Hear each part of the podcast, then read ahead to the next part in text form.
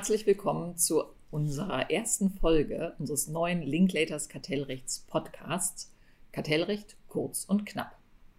Fortan wollen wir euch und Ihnen hier über aktuelle Themen berichten und diese allererste Folge dient dem Rückblick ins letzte Jahr und ein wenig dem Auftakt, in was sich alles schon Spannendes in diesem Jahr ereignet hat.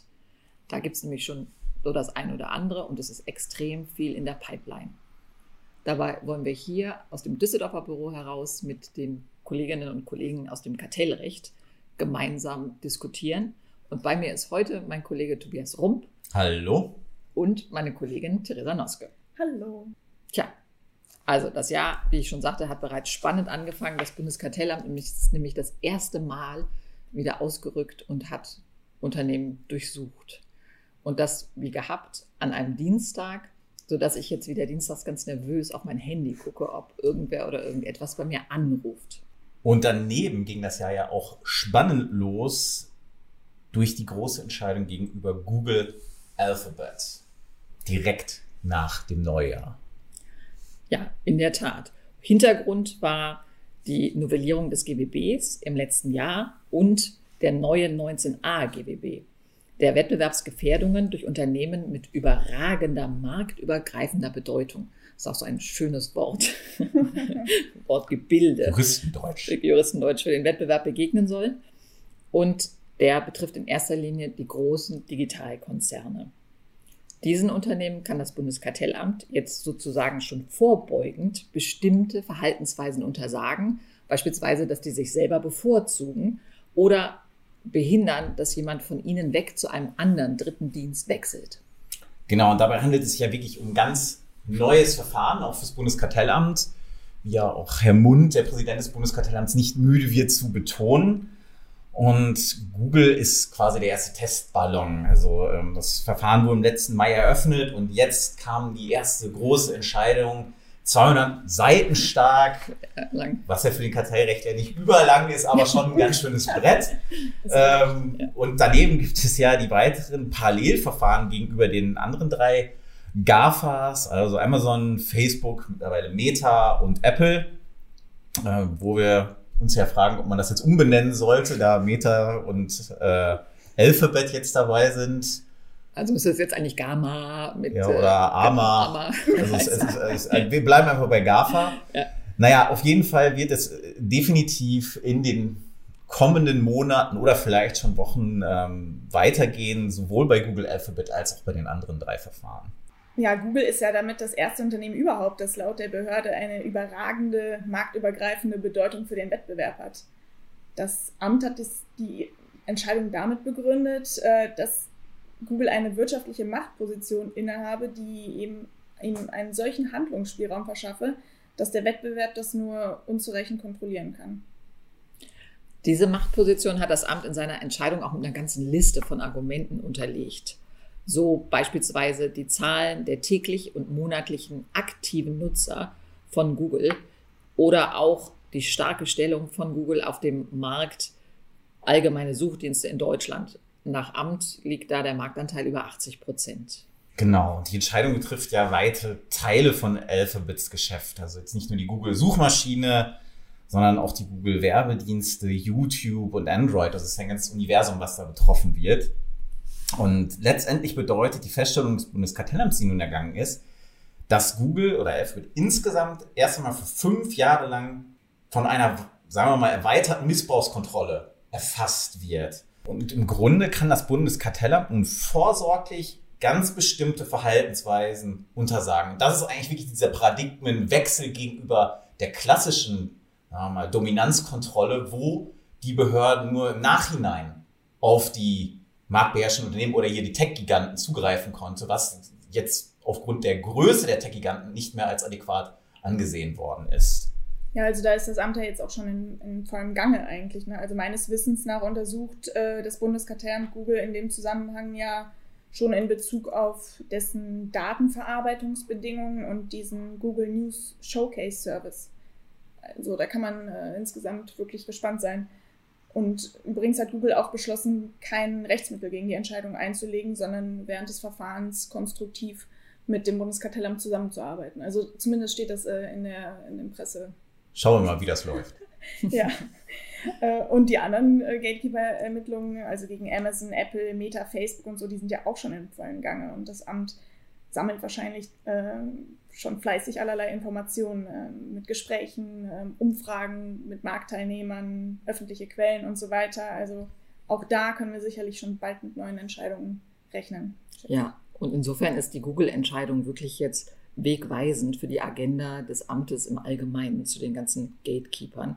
Also auch in Bezug auf den Zugang zu Diensten von Dritten, wo jetzt hier schon durch die Entscheidung ganz klar ersichtlich ist, dass das Praktiken sind, die zukünftig anders abgehen müssen.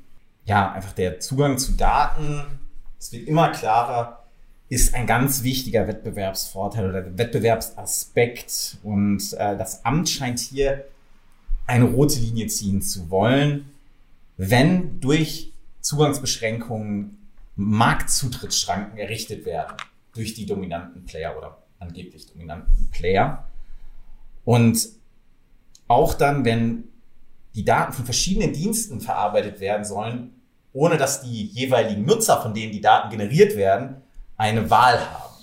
Die Frage dabei ist so ein bisschen, wie kriegt jetzt das Amt die ganzen Verfahren zusammen? Die werden ja alle von unterschiedlichen Beschlussabteilungen geführt und die Erwartung an das Amt ist, glaube ich, das wurde auch schon so von Herrn Mund formuliert, dass einfach die Erfahrungswerte dann gebündelt werden und in den einzelnen Entscheidungen genutzt werden. Aber es besteht natürlich auch die Frage, wie kann das Ganze dann im Zusammenhang mit dem DMA genutzt werden? Ja, das ist total spannend, gerade weil das Bundeskartellamt sich ja hier sehr eigenständig und als Vorreiter schon positioniert hat. Also der Digital Markets Act, den wir jetzt gerade schon, der Tobi ganz äh, profimäßig als DMA abgekürzt hat, ja, was uns da erwartet und auch im Zusammenspiel der beiden Behörden erwarten wird, weil die Europäische Kommission beschäftigt sich natürlich auch mit der Frage, was dürfen die GAMAs jetzt eigentlich machen und wie ist der faire Wettbewerb auf europäischer Ebene hier zu gewährleisten, bei die ja natürlich alle Europa- oder weltweit tätig sind. Ja, also da steckt sowieso eine Menge Spannungspotenzial drin, denke ich auch. Zum Beispiel ähm, jetzt Thema Effizienzverteidigung, die sind ja überhaupt nicht geregelt oder zumindest nicht ähm, ausdrücklich. Und wie das nachher im Einzelfall geregelt wird, das steht wahrscheinlich nochmal auf einem anderen Blatt, wenn die betroffenen Unternehmen sich dann da irgendwie gegen wehren müssen.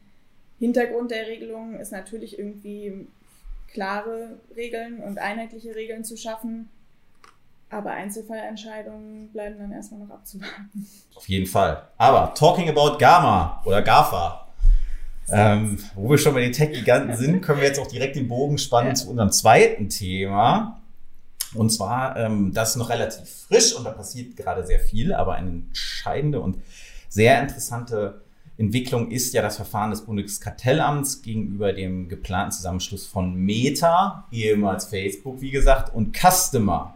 Ja, hier das Amt von Amts wegen, was nicht so ganz so äh, üblich ist, also ohne dass die Parteien vorher angemeldet haben, ein Verfahren eingeleitet. Und vielleicht ganz kurz zum Hintergrund. Customer ist ein Unternehmen mit Sitz in New York, was den Kunden, hier in diesem Fall Unternehmenskunden, eine cloud-basierte Kundenmanagement-Plattform anbietet. Der Dienst wird als Software as a Service angeboten und dient den Unternehmen bei der Verwaltung ihrer Kundendaten und Kundenkontakte. Und Customer bündelt online und damit für diese Unternehmen die Verwaltung dieser Kundendaten und Kontakte und aller möglichen Kommunikationskanäle, über die die Unternehmenskunden mit ihren Endkunden wiederum kommunizieren. Da gehören unter anderem Meta-Kommunikationskanäle dazu, nämlich ja, die klassischen Facebook, Facebook Messenger, Instagram und WhatsApp. Genau, und Meta macht ja nicht nur das, sondern auch noch ein paar andere digitale Produkte. Und dabei kommt durchaus was bei rum. ja. Im letzten Jahr etwa 75 Milliarden Euro, davon über eine Milliarde allein in Deutschland. Ja, und vor dem Hintergrund muss man nun den die Akquisition von Customer sehen. Und das Bundeskartellamt will nun selbst, nicht irgendeine andere Behörde, kommen wir gleich noch zu, sondern selbst die Übernahme äh, und ihre Effekte auf dem deutschen Markt untersuchen. Ähm, und laut Amt ist Customer auch bereits in Deutschland tätig, also hat einen Inlandsbezug im gewissen Sinne. Ähm, und das Amt hat in einem ersten Schritt dann erstmal im letzten Jahr festgestellt, dass das Vorhaben die sogenannte Transaktionsschwelle der deutschen Fusionskontrolle überschreitet. Also der Kaufpreis über 400 Millionen Euro liegt. Damals, als Facebook WhatsApp gekauft hat, konnte sich das Bundeskartellamt das, diese Akquisition nicht anschauen, da WhatsApp einfach selbst noch keine Umsätze generiert hat. Es war ein unglaublich hoher, horrender Kaufpreis für WhatsApp, aber aufgrund der fehlenden Umsätze waren die damals allein bestehenden umsatzbezogenen Aufgreifschwellen einfach nicht erfüllt. Ja, und deshalb hier das Amt sozusagen ähm, in diesem Fall vorbeugend eingreifen oder versuche jetzt erstmal einzugreifen. Was groß in Frage stand, war, ob es tatsächlich einen Inlandsbezug hier gibt. Der ist nämlich neben des Überschreitens der Kaufpreisschwelle auch noch erforderlich. Ja, also Inlandsausgangs Punkt für den Inlandsbezug ist ja zunächst mal, also nach 35 Absatz 1 Nummer 4 GWB, ähm, der Ort der bestimmungsgemäßen Nutzung. Ähm, also grundsätzlich der Ort des Sitzes des Kunden. Und der liegt ja jetzt hier in den USA, in New York. Allerdings laut Beschluss hat Customer durchaus auch ähm, Inlandsbezug, weil es nämlich Unternehmenskunden mit Sitz in Deutschland habe. Und Inlandsbezug bestehe eben auch über die Auf Auftragsverarbeitung von personenbezogenen Daten von deutschen Endkunden wiederum, also über die Unternehmenskunden außerhalb von Deutschland. Laut Beschluss ist es dann insoweit irrelevant, dass Customer zu den Endverbrauchern keine unmittelbare oder mittelbare Beziehung hat. Ja, und das ist natürlich total spannend, weil wenn der Standort der Server eines Unternehmens gar keine Rolle spielt, sondern es einfach nur darauf ankommt, dass deutsche Endkundendaten in einem Server verarbeitet werden, dann wird man den Inlandsbezug ohne weiteres bei ganz, ganz vielen Transaktionen natürlich zukünftig sehen können. Und das Amt wird dann da immer die Möglichkeit haben, einzugreifen. Was nicht entgegen seinem eigenen Willen sein wird. Wahrscheinlich nicht. Der Fall ist auch deshalb ganz spannend und auch da sieht man, dass das Amt sich durchaus hier ähm, ja, sportlich aufgestellt hat, weil es ein bisschen ein Alleingang auch des Amtes ist, nämlich gleichzeitig war dieser Fall über Artikel 22 der Europäischen Fusionskontrollverordnung von Österreich nach Brüssel verwiesen worden und die Europäische Kommission hat sich den Fall schon angeguckt und wie die Theresa mich gerade erinnert hat, letzten Donnerstag nämlich schon freigegeben. Genau, letzten Donnerstag wurde es schon freigegeben. Ja, ähm, Österreich hatte diesen Verweisungsantrag äh, meines Wissens nach äh, gestellt und dann hat sich die Kommission damit befasst da der Artikel 22 FKVO, der ist ja auch insofern einfach ein bisschen ja, besonders, als dass er eben eine Zuständigkeit begründet, die von sich aus erstmal nicht besteht bei der Kommission, sondern eben nur auf Antrag eines Mitgliedstaats. Ähm, allerdings muss man da halt eigentlich wissen, dass, dieser, dass diese Norm eben noch aus einer Zeit stammt, wo es viele äh, Jurisdiktionen ähm, gab, die eben selber gar kein eigenständiges äh, Fusionskontrollregime hatten. Ja, Und davon gibt es nicht mehr viele. Nee, genau. Ich glaube nach Luxemburg. Luxemburg, genau. Damals ja, ist ja. noch Holland, aber jetzt, nee, ist in der Tat kaum. Genau. Und äh, das Interessante dabei ist ja eigentlich, dass durch diesen Alleingang ein wenig das ursprünglich gewollte One-Stop-Shop-Prinzip in der europäischen Fusionskontrolle, also quasi der Vorteil für Unternehmen in Europa, dass sie immer nur mit einer Behörde verhandeln müssen, im Idealfall, ähm, ein wenig verloren geht. Wenn jetzt die Kommission und das Bundeskartellamt gleichzeitig dieselbe Transaktion untersuchen.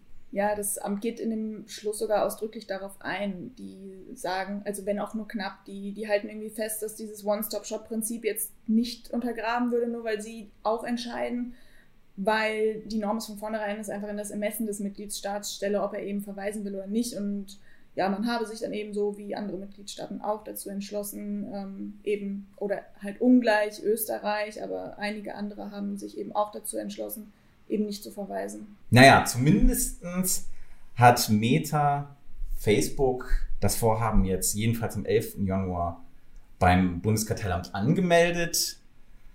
Wenn man da ein wenig rechnet, würde Phase 1 enden am 11. Februar. Allerdings würde ich es nicht für absolut unwahrscheinlich halten, dass das Bundeskartellamt da eine Phase 2 aufmacht und sich das Ganze noch zu einem größeren Detailgrad anschauen möchte. Ja, also wie man sieht, ist bereits jetzt einiges in diesem Jahr passiert. Stoff geht nicht aus, alles mögliche andere steht in den Startlöchern. Also beispielsweise die neue Vertikalgruppenfreistellungsverordnung, Nachhaltigkeit, ESG oder auch die Sektoruntersuchung des Amtes im Müllbereich. Das Jahr wird spannend und es fehlt uns nicht an Material für Kartellrecht kurz und knapp.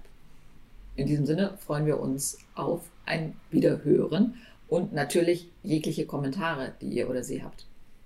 Tschüss. Tschüss. Tschüss.